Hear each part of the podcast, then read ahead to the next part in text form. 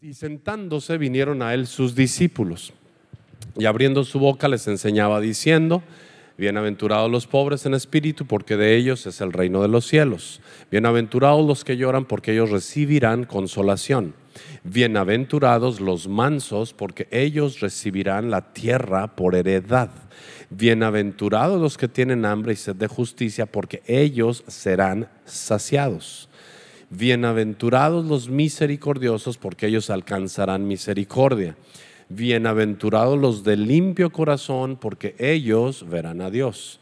Bienaventurados los pacificadores, porque ellos serán llamados hijos de Dios. Bienaventurados los que padecen persecución por causa de la justicia, porque de ellos es el reino de los cielos. Bienaventurados sois cuando por mi causa vituperen y os persigan por, mi causa os vituperen y os persigan y digan toda clase de mal contra vosotros, mintiendo. Ah, esto ahí sí me detengo. Fíjate lo que dice. Cuando ustedes son bienaventurados, cuando puedan decir cosas y vituperarlos y perseguirlos, pero luego aclara algo, dice, cuando vituperen, entonces mintiendo. Entonces, esto tiene que ver con lo que vimos el, el domingo. O sea, el gadareno que podía decirles a los demás. ¿Sabes qué? Estuve endemoniado, era verdad. No podían vituperarlo eh, verdaderamente. Si alguien lo vituperaba o alguien vituperaba a Jesús, estaba mintiendo. Entonces Jesús aclara esto y después de dar unos versículos de, de ética moral y eternamente aplicable, cuando dice, ya que has sido preparado, porque esta, esta escritura la estuvimos analizando de otra manera, pero fíjate cómo la palabra siempre es viva y siempre revela cosas nuevas. Ahorita ya no me detengo en qué son las bienaventuranzas y qué es el manso y qué es el humilde. No, lo que ahora ya me voy a enfocar es en que una vez que hemos sido preparados, como lo que La Paz nos compartió, una vez que hemos sido enseñados en todo, entonces somos preparados para el título que Jesús va a dar en el verso 14. Y mira lo que dice, pues sigo, sigo aquí, gozaos y alegraos porque vuestro galardón es grande en los cielos. Di conmigo, se trata de recompensas. Ah, pero dilo creyéndolo, a ver, se trata de recompensas. Ok, una, otra, otro de los factores por los cuales muchos se están enfriando es porque no creen que esto se trata de recompensas. Esto es como esforzarnos por cualquier situación terrenalmente. Se trata de recompensas. Tú trabajas arduamente por la recompensa económica. Tú trabajas arduamente por un mejor estándar de vida, porque son las recompensas que trae tu esfuerzo. Pero también aquí Dios dice cuando tú estás buscando las cosas del reino, también es de recompensas. Entonces, amado, la iglesia ha perdido la ilusión en las recompensas. Piensan que nada más es venir y portarse bien y qué difícil es portarse bien. Pero cuando yo pienso, Daniel, cuando yo pienso, ¿sabes qué vale la pena? Vale la pena porque finalmente Dios me está recompensando, eso me anima de nuevo. Cuando yo pierdo el, el objetivo, cuando yo pierdo las palabras de Jesús, es cuando mi espíritu se puede decaer. Pero cuando yo digo, esto tiene recompensa, me va a ir bien, me va a ir bien, me va a ir bien, Señor. O sea, me estoy esforzando, me va a ir bien. Cuando como padre te esfuerzas, te va a ir bien. Como cuando como esposo te esfuerzas, te va a ir bien. Cuando como esposa te esfuerzas, te va a ir bien. Cuando eres un buen trabajador, te va a ir bien. Y cuando eres un buen hijo de Dios, te va a ir bien. Dice Jesús, vas a tener galardones. No pierdas de, vista esto, amado. No, no seamos hipócritas. Fíjate, podemos ser hipócritas cuando decimos, no, la verdad es que yo voy porque Dios ha sido bueno y yo, pues yo le amo y todo. No, te voy a decir algo, eso es solamente un disfraz para nuestro real objetivo. ¿Cuántos se han dado cuenta que amar a Dios y obedecer a Dios trae bendición a sus vidas? ¿Sabes por qué lo hacemos? Porque en el fondo sabemos que nos va a ir bien. Esa es la verdad. Y yo creo, amados, que una de las cosas que ya tenemos que ser en este tiempo como iglesia es muy sinceros, muy sinceros. El decir, sabes que a mí me conviene estar bien. O sea, yo necesito galardones, Señor. Yo necesito, Señor, que tu palabra en mi vida se refleje.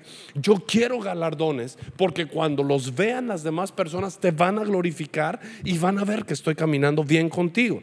Entonces no pierdas, amado, el objetivo. Por favor, te lo pido, te animo a que no te desanimes por ninguna situación. No veas la prosperidad del impío, dice la palabra. No te aflijas cuando el impío prospera. ¿Sabes por qué prospera? Por ser bueno para pecar. Por eso prosperan. ¿Cuántos han visto que los que son buenos para el pecado también prosperan? Y ahí estamos todos afligidos en ser buenos para ser mejores hijos de Dios y también tener galardones de eso. ¿Verdad que sí? ¿Verdad que sí? Así que cuando veas, digas, Señor, qué padre que pudieran ver que así como el pecador prospera, pudieran ver cómo yo también prospero, Señor. Entonces la iglesia hemos caído en una mediocridad, porque por no hacerlo bien estamos entre dos aguas y entre dos corrientes es donde uno se ahoga. ¿Sí, amén o no amén? Qué horror. Entonces dice, gozaos y alegraos porque vuestro galardón es grande en los cielos. A ver, entonces, ¿por qué me debo de gozar y alegrar? Fíjate, no dice, gózate y alégrate porque eres santo. No, ¿por qué nos debemos de alegrar? Porque el galardón es grande. Por eso es que nos alegramos. Entonces, ¿sabes qué está diciendo Dios? Hijo, hija, sé trucha. Alégrate porque hay galardones. Yo te estoy diciendo que te alegres por ser santurrón. Eso no te, no te va a traer alegría. No te estoy diciendo alégrate porque ahora ya eres más, más buena persona. No, no, no. Alégrate porque tu galardón es grande. Hay una recompensa para ti. Y eso, amado, es lo que en momentos yo te lo comparto con mi corazón en la mano. ¿Sabes qué? Cuando yo he querido claudicar, que me ha sucedido muchas veces, ¿sabes qué me hace? levantar mi rostro de nuevo, pensar en todos los galardones que Dios, aún sin llegar todavía a aquella vida, ya nos ha dado. Porque en verdad te digo, ¿eh? Dios nos ha galardonado a, a mi esposa, a mis hijos y a mí de mil formas. Y créeme lo que seguimos equivocándonos horrible. Pero tú y yo nos alineamos con Dios y se empiezan a preparar los galardones para nuestra vida. Gozados y alegrados porque vuestro galardón es grande en los cielos, porque así persiguieron a los profetas que fueron antes de vosotros. Vosotros, y aquí ya viene, ya dijo toda la ética y luego ya viene un título. Y fíjate que esto está increíble. Dice, vosotros sois qué? Ahora, ahora, ahora tú pregúntate, a ver, vamos a preguntarnos, di, ¿yo soy la sal de la tierra? A ver, a ver, ahora tú así todo sacado de onda por el título, di, ¿yo soy la sal de la tierra? Ahora piensa que la sal tiene dos funciones. ¿Qué función tiene la sal en una misma cocina? O amuelas la comida o le das un toque riquísimo en el sazón. Ahora di, yo soy eso, Señor. O amuelo el alimento del cielo con mis actitudes, porque yo soy la sal. Pero si la sal se pasa, echa a perder todo. Pero si la sal está ausente, todo es insípido. Y entonces, ¿por qué te digo que este, esta reflexión va completamente enlazada al testimonio? Porque ¿cómo hemos sido sal? Piénsalo. Yo pienso y la verdad que he sido que he sido muy salado y echado a perder muchas cosas. Y te lo digo con todo mi corazón. Yo he echado a perder cosas por excederme de sal y en algunas otras por no ser sal hice que el momento fuera insípido, porque la sal tiene dos funciones. Y Jesús dijo, vosotros sois la sal de la tierra. ¿Cuántos han comido una vez que, a ver, ¿a cuántos les ha pasado que te comes un taco y estaba destapado el salero? ¿Qué pasa con el taco? Se finí, caput, bye. Se amoló. Y luego que lo quieres así limpiar y necesitas una soda de piña de dos litros para quitarte así todavía lo que la glándula salival se queda así doliendo de la sal. Y ya no pudiste disfrutar. Y luego viene hasta un dolor de estómago o simplemente ya no pudiste comer. En la carretera pensando en esto dije, Señor, he echado a perder muchas cosas por no tener discernimiento. Por en un momento donde debería de haber sido así un toquecito del salero y le puse mucho salero. Y otros donde tuve que haber puesto un poco más, simplemente solté el salero. Y lo triste es que hay personas en este momento, amados, que están esperando a que tú y yo entremos en función para que le demos sabor a sus vidas. Vosotros sois la sal, tú eres sal y yo soy sal.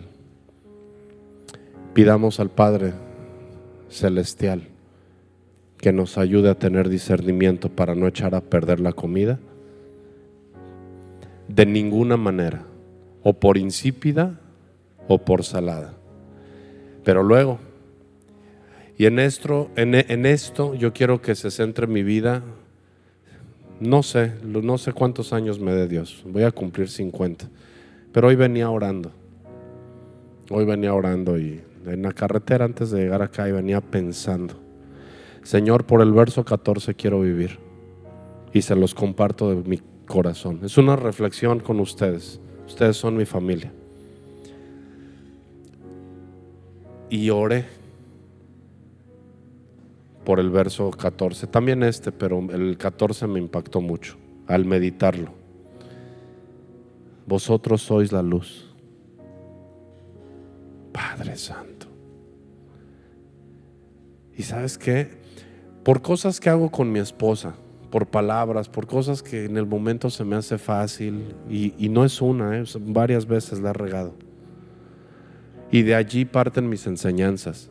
O sea, yo la palabra de Dios la tengo aquí en mi corazón, pero, pero me redarguye. Toda palabra es inspirada por Dios. Es útil para enseñar, es útil para instruir, para redarguir a fin de que el hombre de Dios sea perfecto. Y dije, Señor, si el verso 14 no puede ser el centro de mi vida, ya la molé. Ya la molé. Pero no solo tú también, no solo yo, sino también tú la vas a molar, sino el centro de tu vida no es el 14 y el 13. Porque Dios me dijo, no, mira, no, no, tranquilo, ¿eh? Aquí de veras, venía ahí por siempre, me dijo, no seas tan profundo ni tan teológico. Ser luz no es difícil. Porque ser luz es ser el centro de la atención en un mundo lleno de tinieblas. Es muy fácil que vean la luz que hay en ti. Y si yo soy la luz del mundo, te estoy diciendo que tú eres quien me representa en la tierra cuando eres luz y cuando eres sal. Daniel, ¿cómo me estás representando? Delante de primero de mi esposa, después de mis hijos, después delante de ustedes. Porque aquí va la, cosa más sencilla.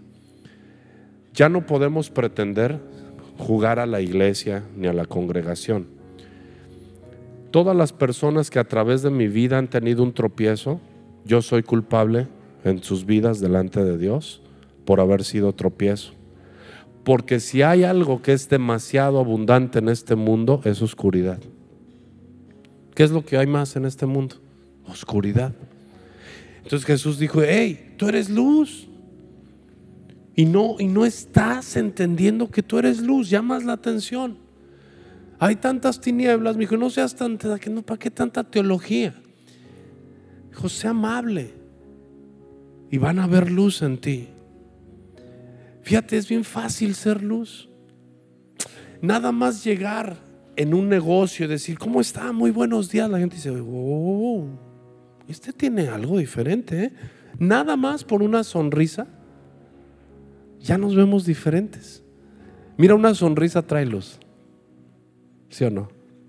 Una sonrisa trae luz inmediatamente. En un mundo tan falto de sonrisas, una sonrisa es luz. Un buenos días, ¿cómo estás? Es luz en un mundo donde nadie desea los buenos días ni el buen día. La amabilidad, me decía el Espíritu Santo, es una luz bien sencilla. En nuestra casa, por falta de amabilidad, somos oscuridad para los que nos ven. Una mañana, al comenzar sin luz, apagamos toda oportunidad. Y no te voy a pedir que levantes tu mano, porque yo creo que todos y cada uno en este lugar tenemos mucho que reconocer delante de Dios. No hemos sido amables. Simplemente nos levantamos y comenzamos el día con prisa y la luz que debía de irradiar ya no empieza a irradiar. Nada más con el, despertar y ya es tarde y, tan solo si hubiéramos dicho este buenos días amor ya es tarde pero ahorita nos, nos ponemos al corriente ya eso trae luz ya, ya somos luz buenas noches mi amor y solamente agarrarnos la mano eso trae luz en unas relaciones tan rotas y tan llenas de oscuridad, donde ya nada más jalamos la cobija y ponemos la espalda más grande de la que tenemos. Para muchos nuestra espalda es la barrera más grande que hay entre el matrimonio. No voy a decir que levanten la mano, pero muchos matrimonios comienzan con una volteada constante. Y te quiero compartir simplemente lo que estoy entendiendo cada día. Que he querido ser muy estudioso de Dios cuando es muy fácil. El tono de nuestra voz es luz o es oscuridad. El cómo ves una relación es luz o es oscuridad. Muy importante para los jóvenes, algo que la paz tiene en su corazón. Poder hablar con ellos de cómo poder encontrar tu media naranja correctamente y para qué. ¿Sabes? Porque las medias naranjas se vuelven membrillos en dureza y en no embonar, porque no tenemos discernimiento en cómo debemos de actuar en una pareja. Y se va la luz de lo que podría ser gozo y felicidad. Vosotros sois la sal y el 14, por favor, vosotros sois la luz del mundo.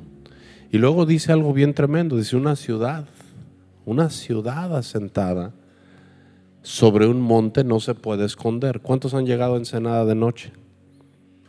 Y ya desde el mirador ves el resplandor de la ciudad, porque no se puede esconder.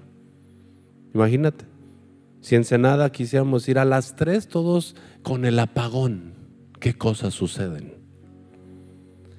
Con unas pocas luces que quedaran encendidas desde el mirador, ya se ve la ciudad. ¿Sabes qué está diciendo Dios? Tenemos una gran oportunidad. Estamos viviendo una gran oportunidad. Porque entre más tinieblas hay, es más fácil que se vea una luz. Nos tocó ser esa generación todavía de, de escuchar al pastor ahora, ¿no? Marcos Witt. Y fue una generación que como jóvenes realmente si era, una, era un anhelo.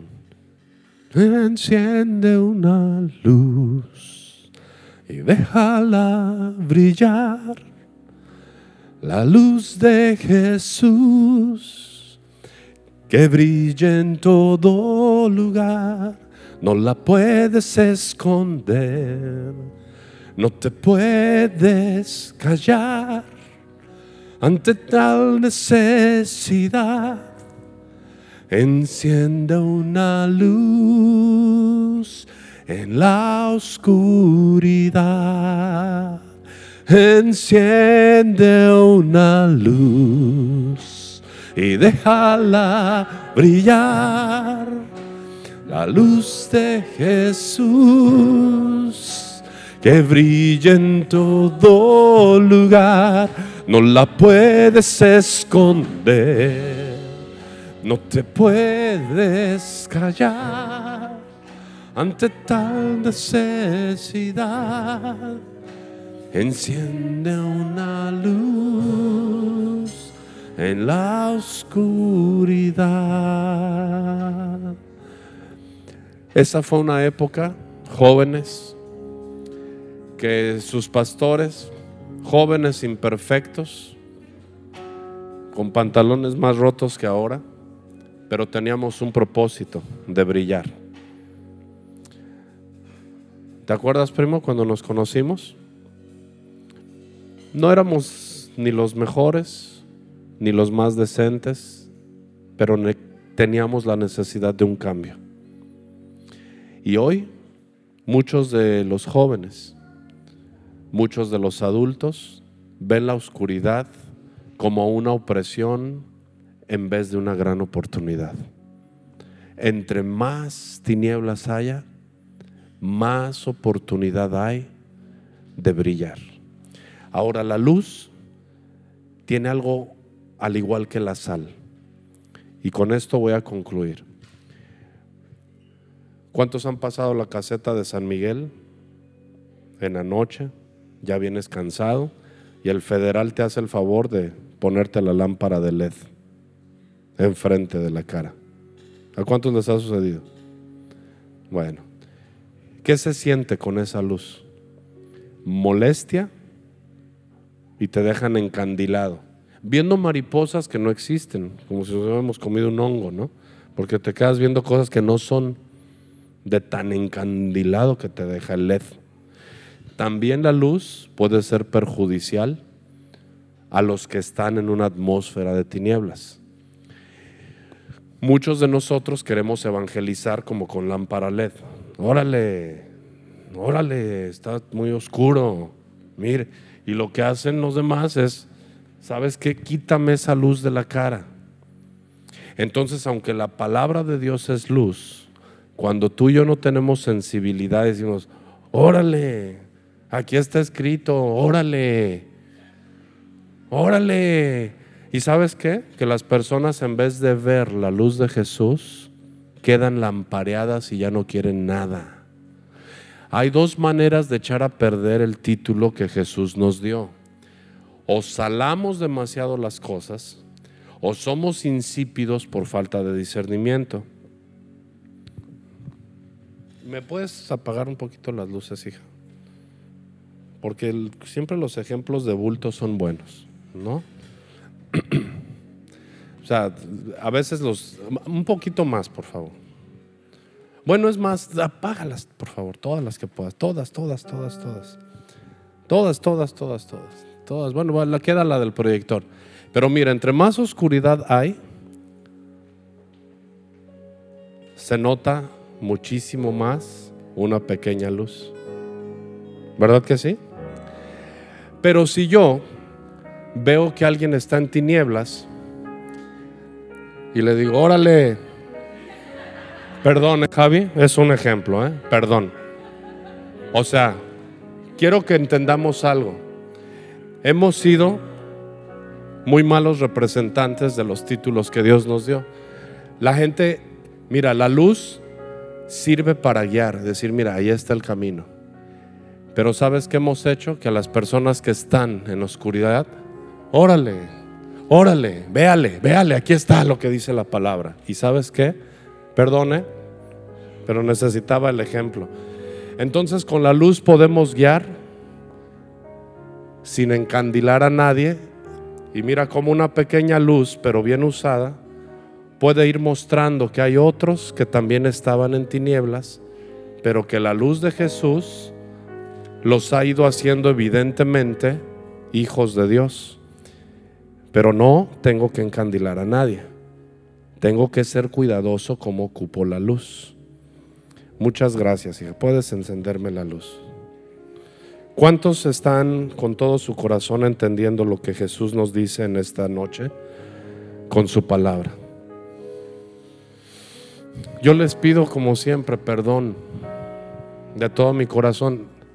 Este, ahora sí, Rosy, las de acá, porfis. La luz es necesaria en medio de las tinieblas. Y yo te pido con todo mi corazón este, que me perdones por no ser un representante digno de Jesús. Él es la luz. Y cuando Él me redarguye, yo no tengo más que que decir, Dios, perdóname. ¿A qué la juego con ser un pastor o un maestro mediocre que no pone su vida de por medio? Yo prefiero decirte, Dios me está llamando la atención a decir, sé más sencillo, pero entiende mis conceptos. Ah, mira, si quieres apaga los grandes y prende los intermedios, hija, porfis. Poco a poco se va aprendiendo, no te preocupes. Tú, tú, tú ve allá, hija. Porque si no empiezan así las no, que allá, que el derecho, que el izquierdo y al rato todos vamos a salir así. Te digo esta noche con todo mi corazón, deja que Jesús se vea a través de nosotros. ¿Sí, amén? Abraza el título. Porque podemos ser de sazón para alguien. Dejemos la ligereza y el pecado de lado. Cánsate, por favor, de pecar ya. Cánsate de pecar. Te lo suplico. Nuestros hijos nos ven. Nuestros amigos nos ven. Nuestros vecinos nos observan.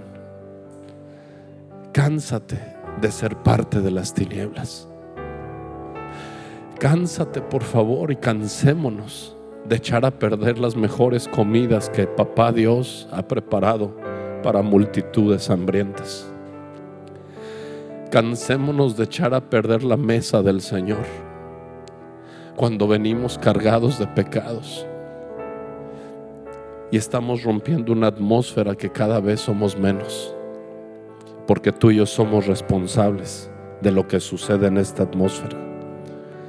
Te lo digo con todo el amor porque no podemos perder a más personas. Por años y años te dije que oráramos por el Antonis y ahora hay más luz. Hay más luz. Pero sigamos orando para que el Señor traiga luz a esta ciudad. Pero tú y yo ser parte de esa luz. No busques donde te gusta más lo que oyes. Busca que a Dios le guste más como nos oye.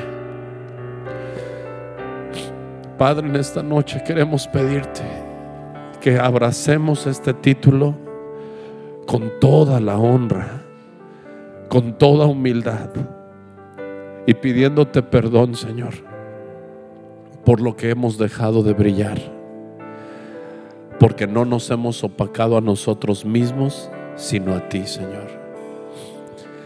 No queremos esconder el sazón del cielo que pusiste en nosotros. No queremos esconder la luz, la cual, Señor, ya pusiste en nuestras vidas. Ayúdanos, Espíritu Santo, a ser diferentes a partir de este momento. Nos arrepentimos y nos volvemos a ti. En el nombre precioso de Jesús, Padre. Nos queremos reconciliar contigo, Señor. Queremos honrarte a ti, Señor. Para que otros puedan venir y glorificar tu nombre, Señor, cuando vean nuestras buenas obras. Quita el pecado, Señor, oculto y manifiesto de nuestros corazones. Desarraiga las áreas débiles, Señor, que no han sido entregadas a ti. Toma un momento con Dios y clama por esas áreas donde no has podido y yo no he podido. Nadie es más y nadie es menos. Todos tenemos áreas que tenemos que entregar a nuestro amado Padre. No escatimes en nada tu corazón, porque Él tiene más que darnos que nosotros que pedirle. Hay muchas tinieblas, pero la buena noticia es que tú y yo somos luz eterna para aquellos que están encontrando una oportunidad de ver a Jesús en ti y en mí. Si gustas ponerte sobre tus pies.